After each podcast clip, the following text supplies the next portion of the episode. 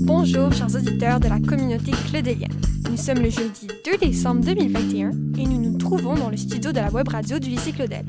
Je suis Juliette et je serai votre animatrice aujourd'hui pour une émission exceptionnelle qui portera sur le choix des spécialités des élèves. Comme vous le savez peut-être, les élèves de seconde doivent effectuer des choix des spécialités pour l'année de première. J'ai pu être confrontée à cela en tant qu'élève, mais également en tant qu'amie. Et au cours de mon projet, j'ai effectué un sondage sur les spécialités auprès des élèves de première. 91% d'entre eux sont satisfaits de leur choix et on est vraiment content pour eux. Et 55% d'entre eux ont fait leur choix toutes seuls et ont aussi discuté avec leurs parents qui ont approuvé leur choix. Je suis entourée maintenant de plusieurs invités, je vais les laisser se présenter. Bonjour, je m'appelle Elodie Bouvier, je suis la conseillère d'orientation du lycée. Bonjour, je m'appelle Tiende Begazrika, je suis élève en terminale rouge. Bonjour, je suis euh, Nathalie Brasset et je suis enseignante en NSI et en mathématiques. Bonjour, je suis Marie Ibrahim, parent d'élèves, trois enfants qui ont fait leur scolarité au lycée depuis la maternelle.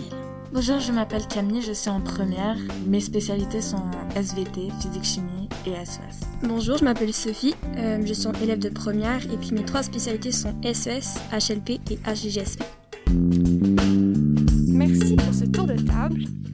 Tous réunis aujourd'hui car vous avez tous été confrontés au choix des spécialités, que vous soyez élève, enseignant, conseiller d'orientation ou encore parent. Je vais commencer par vous, Elodie.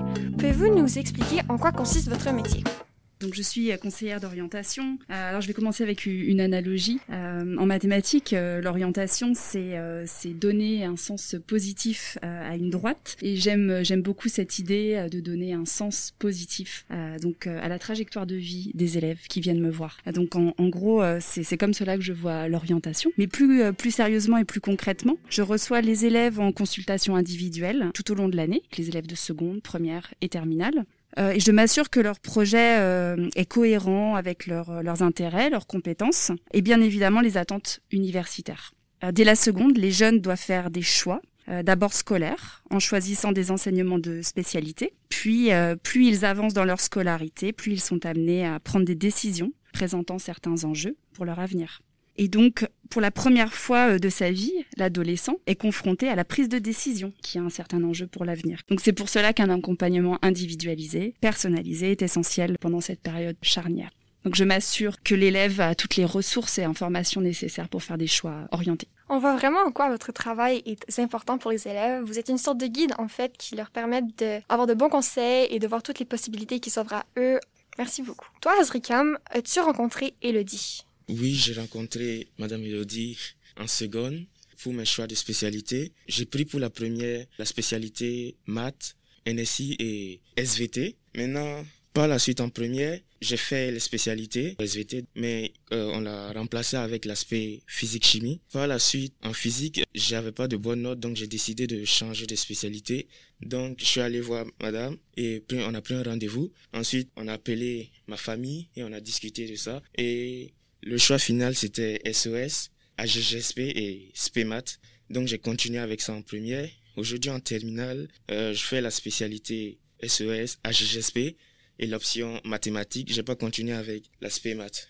Et du coup, es-tu content de tes choix maintenant? Oui, je suis content d'avoir pris ces spécialités. Au début, je croyais que j'allais pas, j'allais pas aimer l'aspect AGGSP et j'aime beaucoup cette spé. C'est pour ça que j'ai pris l'aspect AGGSP et l'option maths. J'avais prévu de prendre l'aspect SES et, euh, l'aspect maths et j'ai continué avec AGSP parce que ce cours, ce, ce cours m'a beaucoup plu. Merci beaucoup Azrikam d'avoir partagé avec nous ton parcours et on te souhaite beaucoup de réussite pour la suite. Passons maintenant à Camille. Toi, est-ce que tu te reconnais dans le parcours d'Azrikam? Pas forcément. Ben, il est vrai comme j'ai, au début de l'année, j'ai eu beaucoup de difficultés avec physique chimie et SVT. Euh, toutefois, j'ai pas rencontré Madame Elodie euh, pour changer de spécialité, même si on me l'a conseillé, parce que j'ai pris les dispositions nécessaires pour pouvoir y arriver à avoir de bonnes notes. Et justement, ça a porté ses fruits. Et toi, tu as un parcours assez particulier. Est-ce que tu peux nous en parler? Euh, Oui, donc à la base, je voulais prendre CAV, HGGSP et SES, mais mon entourage familial m'a dit que si je prenais pas de sciences, j'allais pas réussir dans la vie, que les portes allaient se fermer. Donc, euh, j'étais contrainte euh, de prendre deux spécialités sciences, donc SVT et physique-chimie. On voit que tu es très persévérante, ça doit demander beaucoup de détermination. On espère vraiment que tes efforts t'apporteront beaucoup de satisfaction dans l'avenir et dans le reste de tes études. Madame Ibrahim, vous avez en quelque sorte permis à votre fils de découvrir sa passion. Pouvez-vous nous raconter comment vous vous y êtes pris? Premièrement, euh, dès leur jeune âge, mes enfants ont été exposés à toutes sortes de d'activités sportives, culturelles ou artistiques, afin que chacun reconnaisse d'abord non seulement ses goûts et ses intérêts, mais aussi ses forces. Et c'est donc car chacun en a un. Et puis moi, de loin, je surveillais tout ça. Et puis j'essayais de les guider et donc de décider pour telle activité ou bien tel sport ou bien tel euh, instrument de musique par exemple. Donc là, je vais parler surtout de mon deuxième enfant qui, lui, euh, bon, avait une scolarité tout à fait euh, normale. Il est très bien à l'aise depuis la maternelle jusqu'en jusqu'en troisième. Il réussissait tout, mais on a commencé à voir dès la classe de sixième qu'il avait des forces en écriture, surtout en anglais, en expression, puis euh, en français. Là, il y avait aussi un goût pour la musique. Bon, il, il, avait commencé la musique à l'âge de 4 ans, mais un goût un peu plus poussé aussi puis pour le cinéma. Donc en seconde, les choses ont un peu changé, c'est-à-dire les sciences humaines se sont confirmées avec force, en ajoutant histoire géo, cinéma, euh, musique, et puis le débat aussi, des conversations sur la politique internationale à la maison. Donc on voyait bien que ces forces allaient d'un côté, les difficultés commençaient à se manifester, hein, n'est-ce pas, en, en physique et en maths. Mais bon, à la fin de la seconde, il a choisi S comme souvent les élèves, influencés par ses camarades, et puis aussi par les préjugés que euh, c'est les bons qui choisissent S. Et donc lui, il veut être parmi les bons, alors il a choisi S. Et c'était des difficultés encore plus évidentes en première, puis en terminale, au point que en terminale, son professeur de physique euh, avait même pensé à un trouble d'apprentissage, qu'il n'arrivait pas à gérer les informations, et qu'il fallait peut-être le faire évaluer pour voir euh, quoi il était un peu perdu. Alors qu'il réussissait très bien la philo aussi. Donc, euh, arrivé à l'université, il y avait la journée porte ouverte à Ottawa U. Tous les deux, nous avons choisi les ateliers, bien sûr de sciences, c'est lui qui les a choisis, ben, j'ai laissé faire. Puis, sans le lui dire, j'ai repéré les ateliers droit et sciences politiques. Alors je lui ai dit euh, après les ateliers de sciences, puisqu'on a on a rien à faire maintenant, euh, veux-tu qu'on aille voir euh, l'atelier des Sciences Po? Il me dit mais qu'est-ce que tu veux que je fasse là, ambassadeur? Je lui dis bah, pourquoi pas, c'est pas un mauvais métier ambassadeur par exemple. Donc on a rigolé un peu, il est allé malgré lui. Alors là, moi-même, j'étais surprise par l'éventail de programmes offerts en Sciences Po, lui aussi. Et là, il y avait plusieurs professeurs. Chacun présentait un programme différent. Michael était silencieux pendant toute la séance, pendant une heure. À la fin, il s'est tourné vers moi et m'a dit, c'est passionnant. Bon. Il est allé voir un professeur, il lui a posé toutes sortes de questions. Pendant une semaine, c'était un dilemme à la maison, euh, parce que lui, euh, il allait dans science et science, science. Alors, quoi faire? Comment je vais changer, là? Comme ça, en une, en une semaine, je vais tout changer. Retournement complet de situation. Et en effet, euh, il a fait plusieurs demandes, entre autres sciences de la santé, droit, mais sciences politiques, ou bien, plus particulièrement, études internationales. Il est heureux maintenant. Ce que je l'entends dire, j'aime beaucoup ce que je fais. Et en plus, il réussit parfaitement. Il a fini sa première année avec un GPA de 9,5 sur 10. Il a reçu à la fin de l'année deux courriels de félicitations de ses professeurs. Et, ce qui est intéressant, c'est qu'il a mis aussi tous ses talents vraiment au service de cette spécialité. Par exemple, pour un projet politique, il a fait euh, un projet sur la musique de propagande avec la science politique. Il a eu 100 sur 100. Un autre sur le cinéma aussi, pareil par rapport à la politique. Et petit à petit, maintenant, les choses se confirment pour lui. Par exemple, il se dirige vers l'humanitaire. Merci beaucoup de nous avoir partagé cela. On comprend à vous écouter que ce n'est pas facile d'être parent. Et votre fils a vraiment la chance de vous avoir pour l'avoir orienté de cette façon. Merci.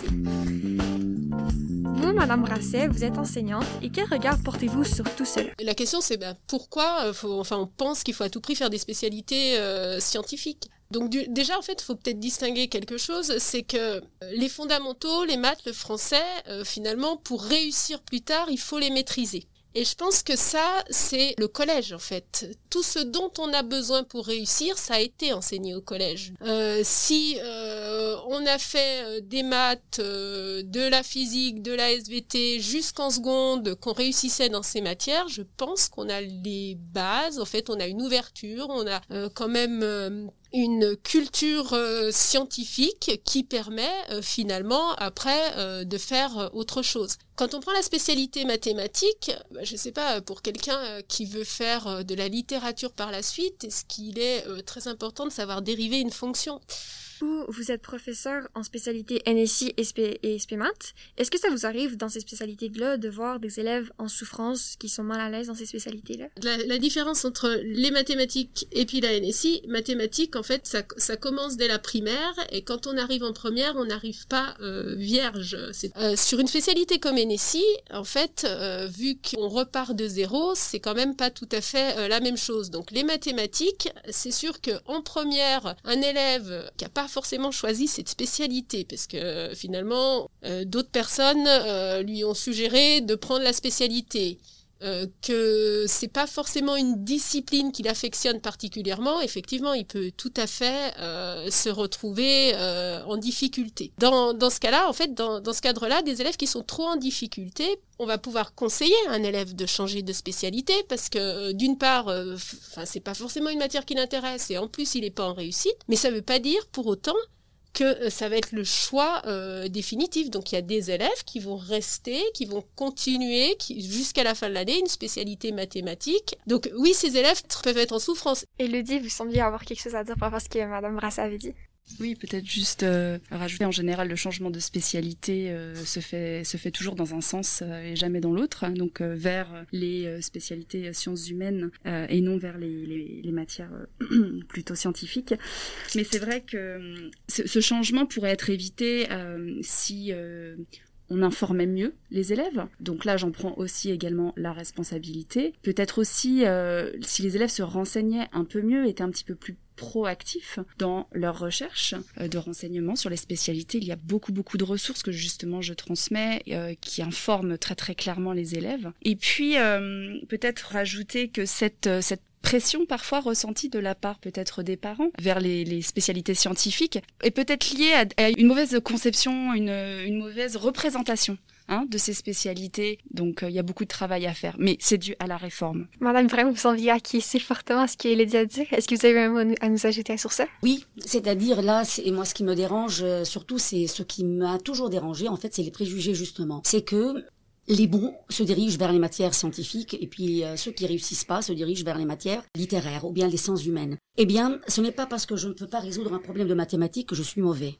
Et puis, euh, pour revenir à l'exemple de mon fils, alors le flot d'informations qu'il n'arrivait pas à gérer en physique, eh bien, il arrive très bien à le gérer dans un texte philosophique de 50 pages sur Platon, Socrate et Protagoras, et c'est même beaucoup plus complexe qu'un problème de physique. Donc, tout simplement, il faut être à l'écoute de soi. Il faut voir où on est heureux. Et puis, on va produire des efforts partout. Si tu as du plaisir, malgré l'effort, c'est que c'est pour toi. Et c'est naturel.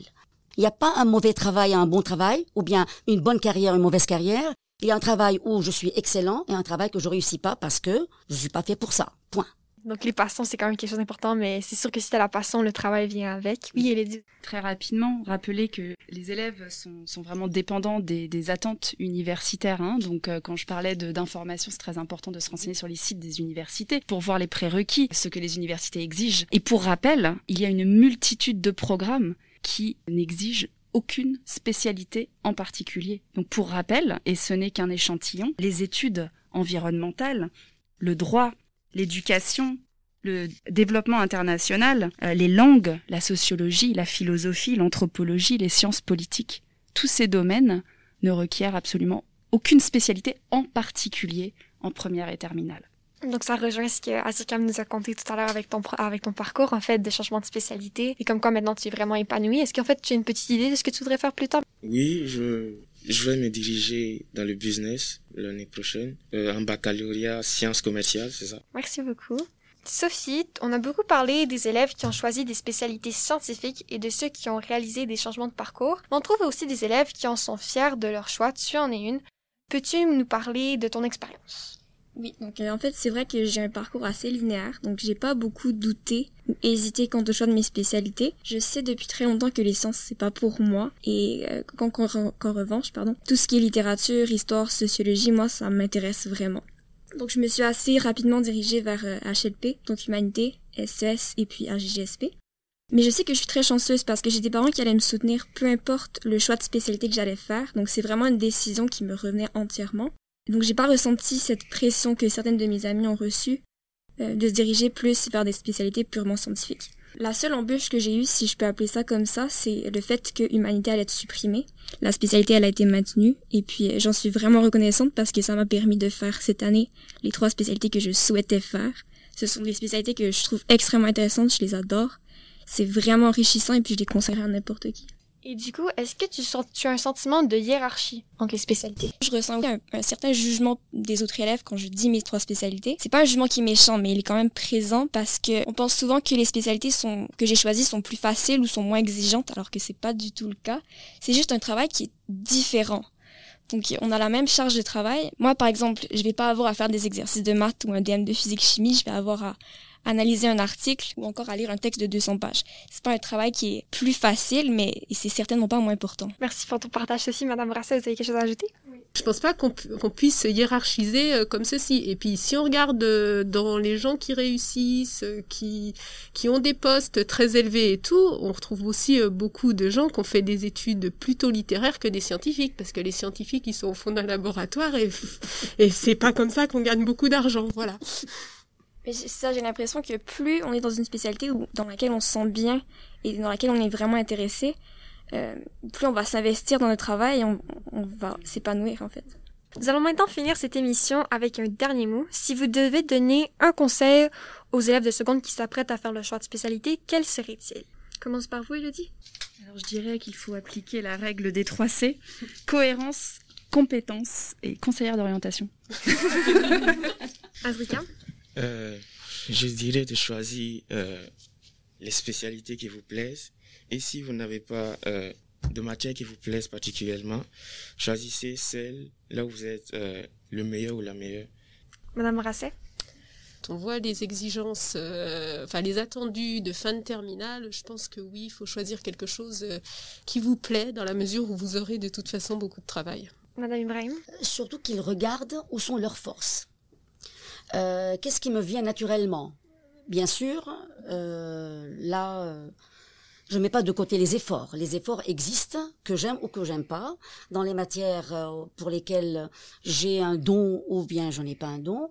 Mais voyons où, je répète, le travail ou bien les efforts ne sont pas une corvée pour moi. Donc, c'est là où sont mes forces, où je peux vraiment exceller. Camille? Je dirais exactement la même chose et aussi surtout faire euh, des choix euh, qui sont cohérents avec notre personne, euh, avec ce qu'on veut faire plus tard et dans lesquels on se voit exceller. Sophie Moi, je vous dirais de suivre votre cœur. Eh bien, merci beaucoup à tous et à tous d'avoir témoigné de votre expérience aujourd'hui. Je remercie également l'équipe de la web radio du lycée Claudel qui nous a permis d'enregistrer cette émission.